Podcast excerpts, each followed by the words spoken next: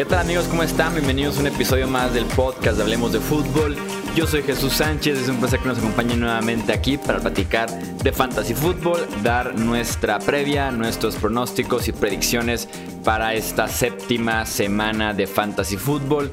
Como en cada episodio me acompaña mi amigo Mauricio Gutiérrez, fundador de EstudioFantasy.com y analista aprobado por Fantasy Pros. Mau, ¿cómo estás? Bienvenido nuevamente a Hablemos de Fútbol. ¿Qué tal, Chuy? Muchas gracias. Listo para platicar de lo que nos depara la semana 7. Estamos a nada de llegar a la mitad de temporada de Fantasy Football, así que pues aprovechar al máximo. Y si han tomado decisiones erróneas durante las primeras semanas, es el momento de escuchar este tipo de podcast y poner a la gente o tener en cuenta los comentarios que tenemos para dar respecto a algunos jugadores. Antes de pasar con este previa y las predicciones típicas de la semana de Fantasy Football, tenemos que comentar lo que está pasando actualmente en la NFL.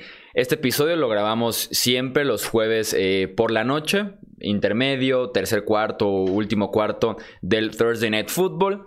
Y justamente este jueves por la noche entre Chiefs y Broncos, en el segundo cuarto antes de irnos al medio tiempo, tenemos una lesión que sin duda alguna impacta muchísimo al universo de la NFL en todos los términos posibles y claro también en temas de fantasy fútbol. Eh, tenemos todavía poca información eh, para compartir al respecto. Es una lesión en la rodilla derecha del quarterback de los Chiefs, Patrick Mahomes. Eh, seguramente si tenemos alguna actualización la estaremos compartiendo en las redes sociales de Hablemos de Fútbol en cuanto tengamos información. Pero de momento se habla de una dislocación de la rótula de la rodilla derecha y también eh, daños en el tendón patelar eh, también de esta rodilla derecha. De momento se habla de dos pronósticos muy diferentes por parte de doctores que están hablando justamente el tema en Twitter. Desde 3, 4 semanas en el mucho mejor de los casos. En el peor de los casos requiere de operación y se perdería el resto de la temporada tomando en cuenta el presente y el futuro muy cercano, eh, obviamente además de Patrick Mahomes verse afectado en, fantasy fútbol, ¿qué otras implicaciones tiene eh, en, este, en este mundo, Mau? Mira, de inicio seguramente los jugadores de fantasy fútbol querremos voltear a ver a Matt Moore como el claro suplente de Patrick Mahomes. Eh, pero la realidad es que pues no, no veo yo mucho valor eh, en Matt Moore, por más que esté en una ofensiva de Andy Reid. Hay que recordar que la mejor temporada de este coreback fue en el 2011 con Miami, cuando Miami tenía pues mínimo coreback que podía lanzar para mínimo, para por lo menos 2.000 yardas por aire, termina con casi 2.500 yardas, 16 touchdowns y 9 intercepciones, pero han pasado mucho tiempo desde que Matt Moore fue un coreback titular. De hecho, desde esa temporada no fue titular y ha jugado entre dos y cuatro juegos eh, cada temporada. Obviamente es un duro golpe para Tarek Hill y para su valor fantasy de ser una opción élite con esta explosividad que le vimos a su regreso, pasa a ser una opción de wide receiver 2 alto, por volumen obviamente y por su velocidad y talento. Estará ahí en el top 15, top 16 cada semana, pero sí limita su potencial. Y creo que descartar ya a, Sammy Watkins, a DeMarcus Robinson, McCall Harman, porque será, si de por sí con este Pat Mahomes limitado, que ya traía el tema del tobillo, no estaba sustentando más de dos eh, wide receivers en fantasy, ahora Matt Moore mucho menos. Travis Kelsey también seguirá siendo un tight end top 12, eh, pero de la parte baja. Y creo que en, cierta medida LeSean McCoy y Demian Williams pudieran beneficiarse. Algo que les hizo, que, que, tuvieron mucho éxito el año pasado, y creo que fue parte de este éxito de la ofensiva de Kansas City, es que estaban corriendo muy bien el ovoide. Y creo que deberán regresar a eso ahora sin su mejor arma, Pat Mahomes. Sí, aquí somos los primeros en decir que beneficiados todos los que tengan que ver con la ofensiva de Kansas City. Obviamente nos referimos, eh, o, este comentario es por Patrick Mahomes, no está el coreback y todos se ven eh, claramente disminuidos en términos de potencial y ya veremos también en la eh, producción. ¿Algo más que quieras agregar sobre el tema, Mau? Pues no, nada más sería todo. Eh, pues lamentar la, lesión. Eh, uno de mis doctores de cabecera, que yo siempre recurro a él, a sus comentarios en Twitter, al doctor Chao, que fue, por cierto, médico del staff de los Chargers hace muchos años. Él normalmente es muy certero al decir que tiene un jugador solo por ver el video y él confirma el tema del tendón patelar que normalmente requiere cirugía. Entonces yo creo que el panorama en el que nos estamos encontrando, salvo que se haga, digo, esperar a que se haga oficial, pero parece ser que Pat Mahomes pudiera perderse toda la temporada. Esperemos que no, que sean de tres a cuatro semanas, sería, híjole, increíble, pero es lo menos probable. Sí, así es. Esperemos las mejores noticias con Patrick Mahomes porque es un lujo verlo, porque todos ganamos al momento de sintonizar la televisión y disfrutar de esta ofensiva de los Kansas City Chiefs y del que probablemente es el mejor eh, coreback en la NFL y que tiene potencial para seguir creciendo y llegar a estar donde eh, ya están los mejores que han jugado este deporte. Insisto, noticias, actualizaciones de Patrick Mahomes las encuentran en Twitter, Facebook e Instagram. Búsquenos como hablemos de fútbol y seguramente estaremos siguiendo muy de cerca este tema. Pasemos ahora sí con las cinco predicciones para esta semana. Vamos con la primera. Bueno, pues voy a hablar de, de, corebacks, dos muy buenas opciones que creo que pueden sorprender. Es decir, por lo menos terminarán en el top 12, pero creo que tanto Kyler Murray enfrentando a los Giants como Josh Allen enfrentando a Miami pueden terminar entre los tres mejores corebacks de fantasy fútbol en semana 7. Ambos con características muy similares que pueden agregar generación de puntos fantasy por tierra. Ya lo vimos con Kyler Murray en semana 5 frente a los Bengals, 93 yardas por la vía terrestre pero también por brazo. Con el brazo en semana 6 destrozó a los Falcons, 340 yardas y 3 touchdowns.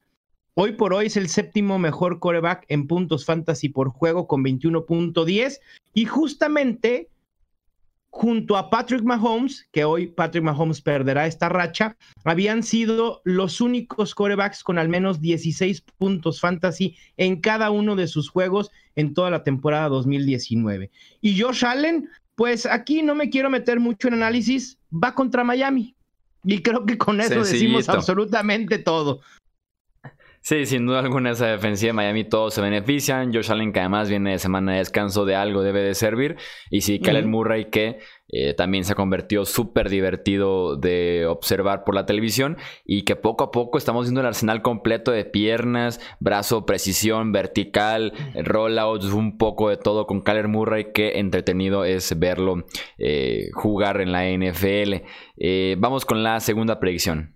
La segunda predicción ya me voy a pasar a, los running backs y creo que George Jacobs frente a Green Bay puede terminar entre los ocho mejores esta semana.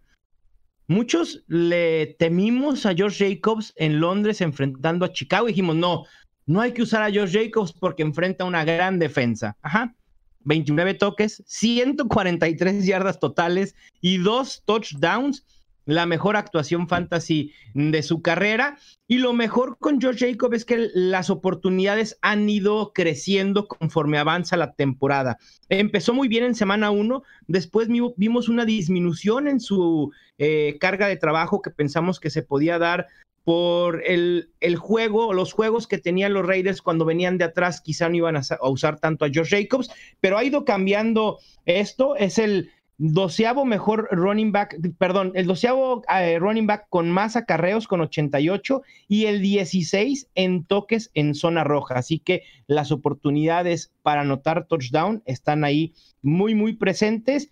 Y Green Bay, si bien tiene una férrea defensa secundaria, permite muchísimas yardas por tierra. En lo que va de la temporada han sido casi 125 por juego y han permitido al menos un touchdown en cinco juegos de manera consecutiva. Sí, Josh Jacobs, vaya sorpresa que fue en el nuevo estadio del Tottenham en Londres hace un par de semanas ya. Eh, muy interesante eh, pick que tenemos con Josh Jacobs y esta defensiva de los Packers. Eh, vamos con la tercera predicción de la semana. La tercera predicción y también tiene que ver con un running back, probablemente una de las grandes decepciones de la temporada, Joe Mixon. Creo que esta semana nuevamente falla en generar por lo menos cinco puntos fantasy. Así que, o se déjenlo en la banca, de verdad. El, panorama para Joe Mixon es terrible porque además tiene cuatro juegos en la temporada, cuatro de seis, en los que no ha generado más de seis puntos fantasy. Por ahí decíamos, en semanas, entre semanas y dos y cinco dijimos, bueno, hay volumen, por lo menos 11, 15 acarreos por semana. Eso desapareció contra Baltimore. Ocho acarreos para Joe Mixon. En ningún juego de la temporada ha podido superar siquiera las 94 yardas por tierra. El único touchdown que tiene fue por aire y no está siendo utilizado por aire, al igual que fue eh, utilizado el año pasado. La línea ofensiva de los Bengals dejarían que tú y yo, Chuy, corriéramos eh, para menos 80 yardas por la coladera en que se han convertido. Eh, Andy Dalton está utilizando mucho el brazo porque también está siendo forzado a utilizarlo. Los Bengals normalmente tienen que venir de atrás, se olvidan del ataque terrestre y eso ha afectado enormemente a Joe Mixon. Sí, los Bengals que han sido eh, realmente para el olvido en fútbol real, en fútbol eh, de fantasy, en todo menos en buscar la primera selección del draft del 2020. Eso es lo único que han hecho bien los Bengals este año. Todo ha sido prácticamente para el olvido en Cincinnati esta temporada. Eh, ¿Cuál es la cuarta predicción? La cuarta, a lo mejor va a ser muy loca. Seguramente me voy a ganar los aplausos de la afición de los Cowboys. Pero sería mucho predecir a Michael Gallup como el mejor receptor de la semana en caso que a Mari Cooper no juegue. Estará muy, muy loco contra Filadelfia, que también por aire es una coladera. Permiten casi 33 puntos fantasy por juego. Y lo demostraron la semana pasada. Stephon Diggs más de 40 puntos. Adam Thielen poco más de 17. Es decir, vieron. Es, Kirk Cousins se vio como Patrick Mahomes enfrentando a la defensa de Filadelfia. Y Michael Gallup desde su regreso promedia 10.5 targets, 5.5 recepciones, 80 yardas y .5 touchdowns. Quitémosle a Mari Cooper y pongamos a Michael Gallup como la opción principal de Dak Prescott. Me parece que no está tan descabellada la predicción. No, creo que estamos a días horas, dependiendo de cómo escuchen, eh, de, cuándo escuchen este podcast, de un partido de 135 eh, yardas, dos touchdowns y 12 recepciones de Michael Gallup. Estoy totalmente de acuerdo contigo, Mau. Sí, y, y, no sé si vaya a ser buen momento para venderlo caro, porque realmente, eh, no sé si recuerdes, Chuy, cómo me gustaba Michael Gallup para Fantasy la temporada pasada porque creí que iba a ser el líder en targets de ese equipo, obviamente antes de la llegada de Amari Cooper, llegó Amari Cooper y, dijo otra cosa, pero la, realidad es que el talento de Michael Gallup ahí ha estado presente y ha aprovechado sus oportunidades al máximo. Así que creo que no vender caro a Michael Gallup, creo que debe ser un jugador que debemos aguantar y estarlo colocando como titular, por lo menos en el flex cada semana. Y para cerrar, vamos con la quinta y última predicción. Bueno, yo sé que mucha gente está necesitada de un Taiden. Muchísima, la gran mayoría, no todos. todos. Bueno, hay uno por ahí que puede colarse al top 12. Quizá pueda ser un tanto arriesgado porque no tiene el volumen necesario para decir que pueda ser un top 5. Pero Dawson Knox de los Bills enfrentando a Miami, me parece que sí es apuesta arriesgada, pero puede resultar muy, muy redituable. Su porcentaje de snaps jugados ha ido en aumento cada semana.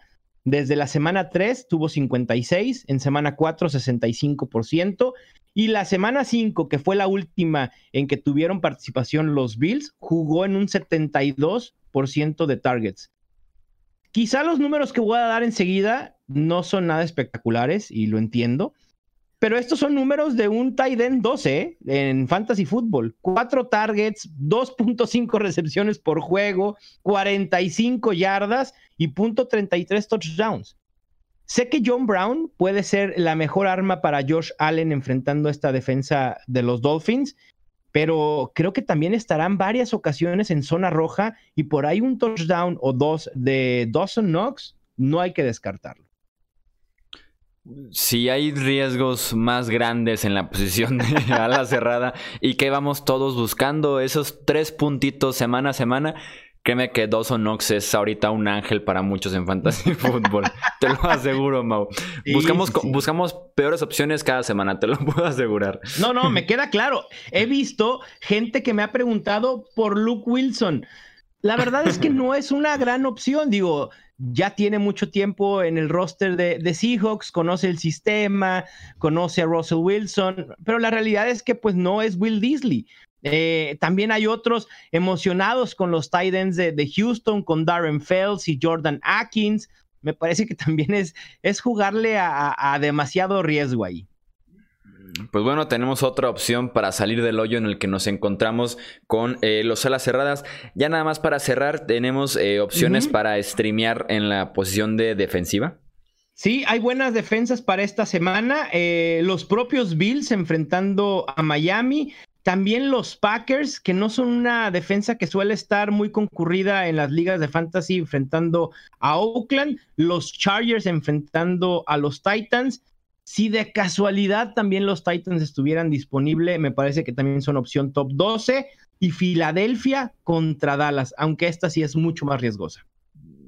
Ahí están entonces las opciones para los que streameamos defensivas semana a semana. Ya saben que si tienen alguna duda sobre su alineación, pueden contactar a Mauricio en Twitter, M Gutiérrez NFL, o también revisar los rankings en estadiofantasy.com. Mau, muchísimas gracias nuevamente y nos escuchamos con waivers la próxima semana.